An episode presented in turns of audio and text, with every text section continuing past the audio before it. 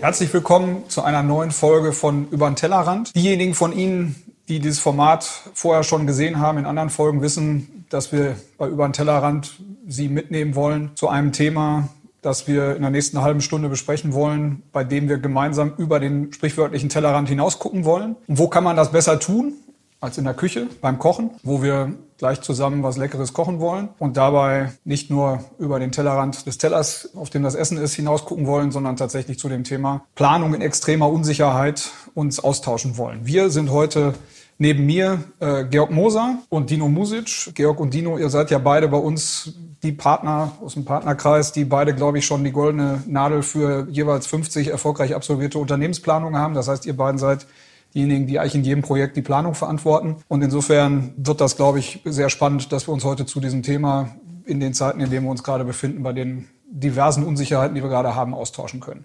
Georg, wir kommen gleich zu dem Thema. Vorher, Dino, kannst du uns vielleicht mal einmal einen kurzen Einblick geben, was wir heute zu essen kriegen? Meine Nase sagt mir, es ist irgendwas mit Fisch.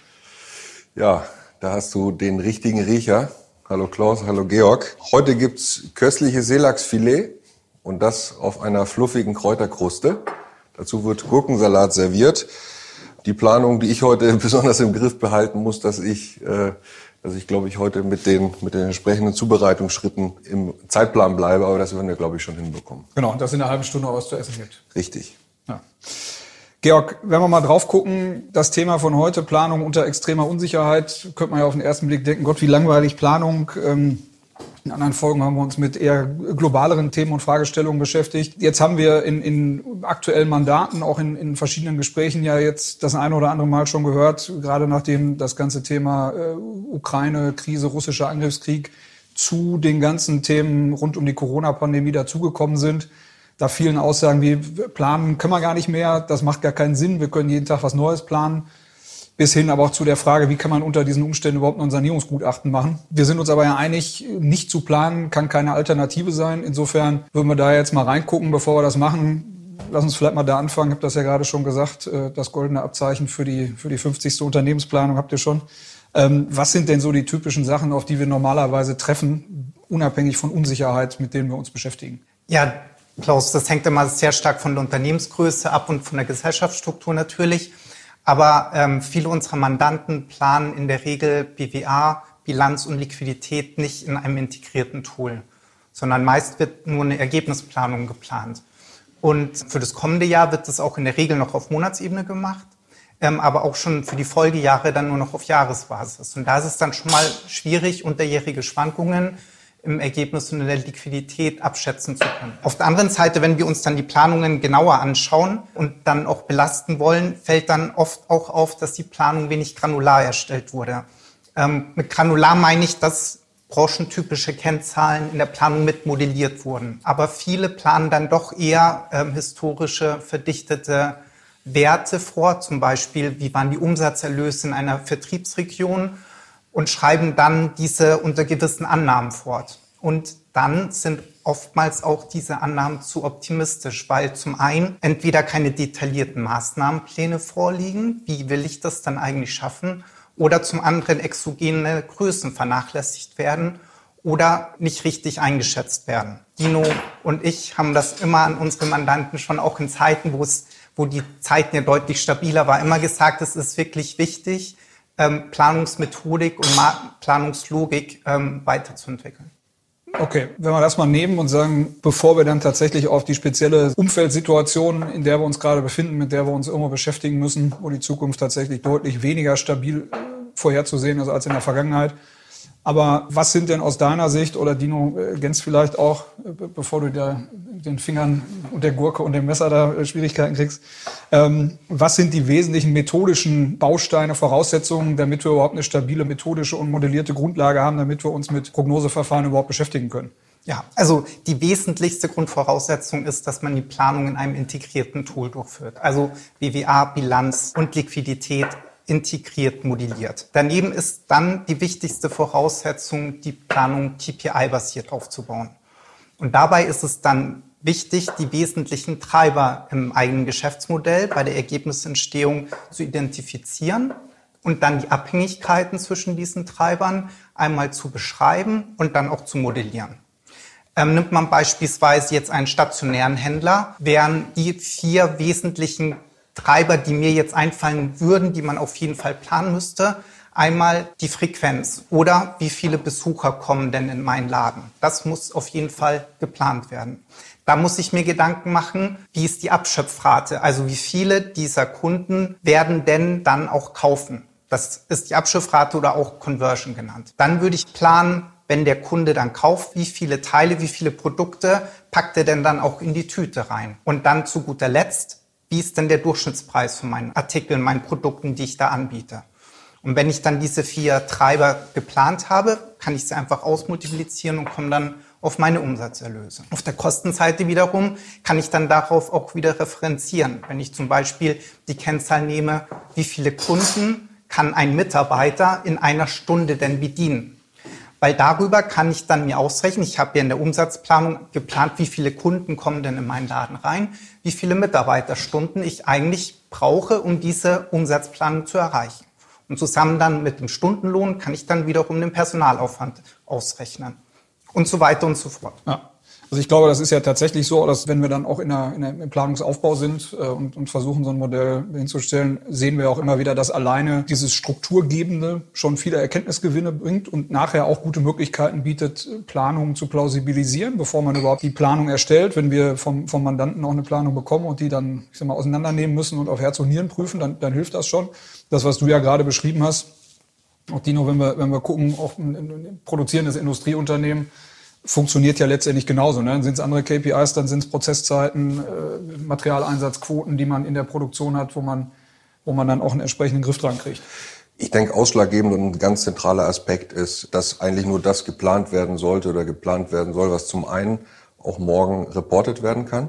Ja, also ich, ich muss entsprechende Ist-Werte und die Entwicklung daneben legen können. Und zum anderen ist es natürlich umso wichtiger, äh, dass, dass ich im Kern mich auf die wesentlichen KPIs reduziere, vielleicht die vier, fünf wesentlichen, die jeder im Unternehmen versteht, die jeder, jedem bekannt sind und äh, die möglichst gut das Geschäftsmodell darstellen. Was, glaube ich, ja auch wichtig ist, die dann auch irgendwo ein Stück zu gucken oder zu klassifizieren und zu sehen, was sind das eigentlich für welche. Ne? Das, was du gerade beschrieben hast, sind ja sehr interne oder stark intern getriebene äh, KPIs oder, oder Treibergrößen. Daneben gibt's natürlich auch ähm, sehr, sehr stark von exogenen Größen beeinflusste, ne? wenn es dann, weiß ich, um, um Rohstoffkosten, um, um gerade großes Thema Energiekosten geht. Also ist das ein, ein sinnvoller Ansatz, auch zwischen intern und extern zu unterscheiden? Ja, das auf jeden Fall. Wir gehen aber immer noch einen Schritt weiter. Also zum einen gibt es, wie du gerade gesagt hast, es gibt die eigenständigen KPIs, wie zum Beispiel eine Produktionseffizienz. Die ist in der Regel auch gut ähm, vorhersehbar.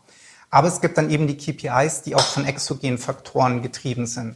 Und bei denen versuchen wir dann die dahinterliegenden Treiber zu identifizieren. Wenn man jetzt zum Beispiel in der Corona-Pandemie nimmt und den Einzelhändler, da haben wir dann geguckt, wie könnten denn der Ausmaß und der Umfang von Zutrittsbeschränkungen ähm, im Einzelhandel sein. Und weil diese Hintergrundtreiber ähm, sind eigentlich die wahre Prognosegröße, weil die wiederum den zu planten KPI beeinflussen. Also wenn ich jetzt wieder meinen stationären Händler nehme, je nachdem, wie hoch die Einschränkungen sind, umso höher wird dann die Frequenz beeinflusst. Kommen viele oder wenige Kunden und das ist eine wesentliche Größe in meiner Umsatzplanung. Dabei ist es dann eben wichtig, diese Treiber, diese Hintergrundtreiber, den KPIs zuzuordnen und dann auch deren Wechselwirkung, deren Beziehung zu quantifizieren. Neben dieser Differenzierung nach der Prognosesicherheit gucken wir dann aber auch immer ähm, an und differenzieren nach der Ergebnisauswirkung. Wie Dino auch gerade schon gesagt hat, wir wollen ja die wesentlichen KPIs in der Planung erfassen. Und je höher die Prognoseunsicherheit ist und je höher die Ergebnisauswirkung, umso genauer, sorgfältiger muss man sich mit der Prognose dieser Größe auseinandersetzen. Apropos Prognosesicherheit, Dino, was meinst du? Ist noch im Plan? Ich glaube, ich bin im Plan. Das sieht zumindest gut aus. Ja. Das, das Gurkenschneiden hat doch etwas schneller funktioniert, als ich mir das vorgestellt habe. Von daher, ich bin ganz zuversichtlich. Okay, dann kommen wir zurück zu der, zur Prognostizierbarkeit und Prognosesicherheit von KPIs und den dahinterliegenden Treibern. Die Frage ist ja, ne, wenn wir dann geguckt haben, wir haben die irgendwo mal eingeordnet und sortiert, dann geht es ja auch immer um die Frage, wo haben wir anfassbare Daten oder anfassbare Prognosegrößen, an denen wir uns orientieren können. Wir sehen ja ganz oft, in stabiler Umwelt funktioniert ja der, ich sag mal, der Kniff Vergangenheit mal Pi ganz gut. Ja. Ähm, wenn ich mir jetzt aber angucke, was für Umbruchssituationen wir teilweise vor der Brust haben, muss man ja tatsächlich weiter gucken und sagen, was habe ich da? Ne?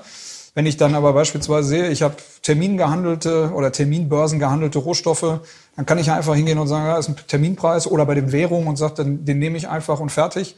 Ähm, und ich habe irgendwas Dokumentierbares, kann das abhaken und sagen, fertig ist das Ganze und dann habe ich eine Planung und kann sagen, ja, super, ich habe in die Zukunft geguckt. Reicht aber nicht, oder? Ja, reicht nicht. Also grundsätzlich guter Ansatz, richtige Idee. Aber wenn wir uns angucken, wie sich die Terminmärkte in letzter Zeit entwickelt haben, hat man immer gesehen, der Terminpreis ist immer nur eine aktuelle Momentaufnahme. Wie sehe ich denn gerade die Zukunft? Und es gab in letzter Zeit große Verwerfungen auf den Terminmärkten für Rohstoffe, für Gas, für Öl, für Strom und dann auch wieder mittelbar für andere Themen wie Frachtkosten. Währungen ja auch teilweise, ja, die dann ja. mittelbar betroffen sind. Ne? Genau, und deswegen darf man das nicht mehr außer Acht lassen. Auch diese Risiken muss man bei der Prognose, bei der Planungserstellung mit berücksichtigen. Ja.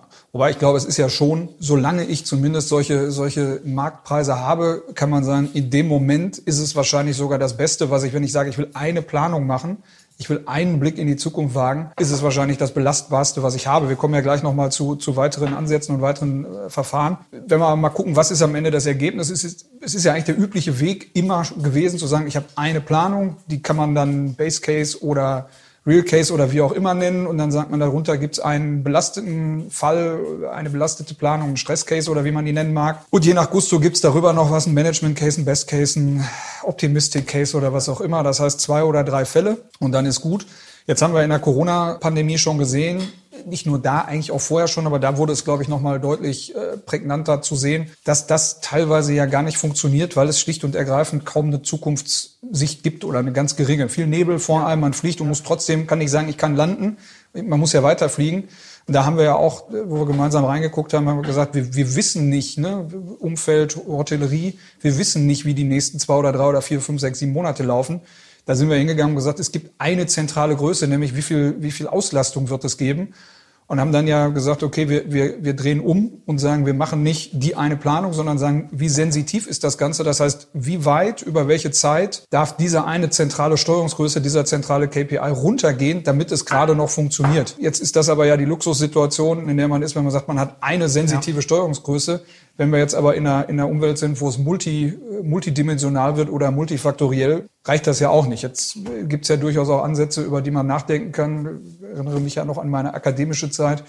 Ich mich viel mit Risikomanagement auch beschäftigt habe, statistische Simulationsverfahren, wo genau das ja passiert. Ist das ein Ansatz, über den wir diese Themen angehen können? Ja, also meiner Meinung nach ja und ähm, wird wahrscheinlich auch immer wichtiger werden. Ich kenne eine Methode, die kennst du wahrscheinlich auch noch aus Uni-Zeiten, die Monte Carlo-Simulation. Und mit dieser Monte Carlo-Simulation kann ich wirklich eine umfassende Risikoaggregation durchführen. Weil in dieser Simulation werden die Treiber der Planung durch eine Vielzahl von Zufallsexperimenten belastet, in dem für jedes Risiko unterschiedlichste Ausprägungen durchsimuliert werden. Es werden also tausend Szenarien gerechnet, also nicht mehr nur Stress, Real, Base, sondern tausend unzählig viele Kombinationen werden durchsimuliert. Und aus der Realisation der einzelnen Zielgrößen ergibt sich dann eine aggregierte Häufigkeitsverteilung. Und aus dieser kann ich dann einen Erwartungswert oder eine Wahrscheinlichkeit für einen gewissen Cashflow oder für den ähm, Gewinn mir ermitteln lassen. Allerdings, um so eine Simulation durchführen zu können, muss ich die Planung wieder KPI-basiert modellieren, weil ich muss ja wieder wissen, was Klar. sind meine Treiber, welche Risiken wirken wie auf die Treiber ein. Und dazu muss ich alle ergebnisrelevanten Risiken, die das Unternehmen hat, vollständig erfassen und dann auch diesen KPIs zuordnen. Anschließend muss ich dann diese Risiken und deren Wirkung auf den KPI quantifizieren. Das heißt, ich muss zum einen sagen, wie ist die Risikohöhe und wie ist deren Wahrscheinlichkeitsverteilung. Jetzt kennt ein jeder den ganz typischen Klassiker, Normalverteilung, wo man eine... Der, der gute Gauss. Genau, der gute Gauss. Da habe ich eine gewisse Risikohöhe im mittleren Umfeld, die hat dann auch die höchste Wahrscheinlichkeit und nach außen fällt das Ganze ab. Aber es gibt ja auch andere Risiken, extremere Risiken, vielleicht ein Cyberangriff oder ähm, andere Themen. Da ist die Risikowahrscheinlichkeit vielleicht nicht ganz so hoch, aber wenn sie denn dann eintritt, ist die Risikohöhe oder die Schadenshöhe extrem stark. Das heißt, man muss einmal die Risiken definieren, man muss sie zuordnen, was habe ich da für Verteilungen, was sind meine Risikohöhen, ich ordne sie den KPIs zu. Wenn ich das dann gemacht habe, dann kann ich die Simulation durchführen. Das macht man dann mittels Algorithmen. Dazu braucht man komplexe Computerberechnungen. Das geht dann nicht mehr im, im Excel. Im Standard Excel funktioniert das nicht. Aber es gibt Anbieter, die bieten das an. Ähm, es gibt auch Excel-Add-ins, ähm, die man nutzen kann. Also wenn man sein Excel-Modell in ähm, Planungsmodell fertig stehen hat, kann man dann ein Add-in nutzen und da gibt es zum Beispiel Crystal Ball von Oracle, was man zum Beispiel nutzt. Ja, das ist ja tatsächlich so, dass wir das gerade auch vorbereiten, um, genau. das, um das nutzen zu können. Wir haben das ja diskutiert, ja auch in, in, in dieser Runde, dass es im Vorfeld sicherlich zu differenzieren gilt. Habe ich einen Handwerksbetrieb mit 27 Leuten, wo ich mehr oder weniger ausschließlich interne KPIs habe, also wie viele Aufträge hat der im Zweifel genug? Ähm, und äh, am Ende muss ich zwei, drei Größen modellieren und, und da brauche ich das natürlich nicht. Wenn ich aber in einem, in einem Umfeld von einem internationalen äh, Fertigungsbetrieb bin, wo unterschiedliche äh, Materialgrößen, Energie und sonst was reinspielen, dann habe ich natürlich ein Setting, was immer schwerer vorhersehbar wird und wo das natürlich Sinn macht und wo es natürlich auch Sinn macht, äh, das dann anzuwenden. Ne? Mhm. Wenn man jetzt, du hast jetzt gerade gesagt, 1000 oder sogar, ich kenne das mit, mit äh, im Grunde genommen geht es dann ja auch in, in, in die Zehntausende Simulationsläufe. Ja. Jetzt können wir ja schlecht hingehen und sagen, das, was ich eben gesagt habe, wir haben zwei bis drei Fälle. Ähm, wir ersetzen die mal mit 10.000. Zum einen kriegen wir das Problem, Papier ist gerade knapp, wie wir wissen. Deswegen so viel Papier werden wir gar nicht auftreiben, um das alles auszudrucken. Äh, Im Zweifel wird uns auch die, werden uns auch die Namen ausgehen, die wir, die wir nutzen können, um die alle zu benennen. Und insofern ist da ja genau der Punkt, darum geht's dann ja auch nicht. Ne? Sondern die Frage ist ja tatsächlich, wie würden wir das nutzen? Ne? Beziehungsweise was würden wir damit tun? Genau. Wenn du da vielleicht noch mal kurz was, was zu sagst. Genau. Also wir würden ja jetzt nicht tausend Seiten Gutachten auf einmal schreiben und alle möglichen Szenarien abbilden. Ähm, vielmehr geht es darum, es wird weiterhin eine Planung geben als Grundlage für das Unternehmen. Wir würden aber nur zusätzlich dieses Simulationsverfahren nutzen, um eben, wie gesagt, diese tausend Kombinationen, Szenarien durchsimulieren zu können. Und dabei lässt sich dann ermitteln, wenn ich mir jetzt diese ganzen Szenarien angucke, zum Beispiel, sehr interessant ja, in wie vielen dieser Szenarien bin ich denn geschlossen finanziert? Weil das ist ja spannend, ähm, weil einmal auch dann unter den insolvenzrechtlichen Perspektive ist ja dann immer die Frage, wie wahrscheinlich ist denn die Durchfinanzierung auch gegeben und ist sie überwiegend wahrscheinlich? Und wenn ich mir dann diese Szenarien, die durch so eine Simulation rauskommen, angucke, kann ich auch einfach gucken, in wie viele Fälle die Durchfinanzierung gegeben ist und kann dann damit eine Einschätzung abgeben, ob man überwiegend wahrscheinlich geschlossen finanziert ist. Und diese Erkenntnisse würde man neben den zwei, drei, vier dezidierten Szenarien, die man auch weiterhin abbilden wird, aber nutzen, um dann eben eine Aussage zu eben diesen wichtigen rechtlichen und auch aus Finanzierersicht wichtigen Fragestellungen robuster und ähm, belastbarer ähm, eine Einschätzung geben zu können. Ja, und das ist ja tatsächlich, Dino, ähm, sieht ganz gut aus, was Dino ja. da vorbereitet. Wir haben ja auch das eine oder andere Gespräch schon mit, äh, mit Insolvenzrechtlern gehabt, genau zu dem Thema, ne? auch nachdem äh, der ganze Angriffskrieg in der Ukraine losging, in Kombination mit Corona, zu sagen, wie, wie geht man eigentlich damit um? Denn der Gesetzgeber, als er, ähm, als er auch die, die Insolvenzordnung geschaffen hat, hat natürlich nicht vorgesehen, dass es so eine Unsicherheit gibt, aber trotzdem ist die gesetzliche Regelung ja noch so. Das heißt, es ist keine Alternative, einfach zu sagen, wir wissen es nicht. Und gleichzeitig zu sagen, bei jedem Unternehmen, wo ich sage, puh, schwierig zu, zu prognostizieren, zu sagen, dem, dann muss ich direkt zum, zum Amtsgericht gehen, kann auch die Alternative nicht sein. Ne? Ich glaube, wir wissen, dass der Teufel bei diesen Verfahren und bei der Methodik im Detail steckt. Das ist sehr mhm. viel ja. Zeit und, glaube ich, auch Sorgfalt ähm, in die Modellierung zu stecken. Dann, glaube ich, aber ist es durchaus ein gutes Verfahren, auf dem man aufsetzen kann. Das ist, denke ich, schon so. Und insofern, glaube ich, ist auch die Zeit, die wir da gerade, oder die, die du mit deinem Team und auch Dino da gerade reinstecken, das, das jetzt äh, anwendbar und nutzbar zu machen, gerade für die komplexeren Fälle gut investiert. Und insofern finde ich, das ist, ist es definitiv spannend. Ja, also finde ich auch, ist echt ein sehr spannendes Gebiet und auch wirklich hilfreich jetzt in diesen unsicheren Zeiten. Aber neben dem Thema Simulationsmodelle finde ich auch das Thema pfadabhängige Maßnahmenpläne spannend. Da haben wir uns ja auch schon öfters mal drüber ausgetauscht.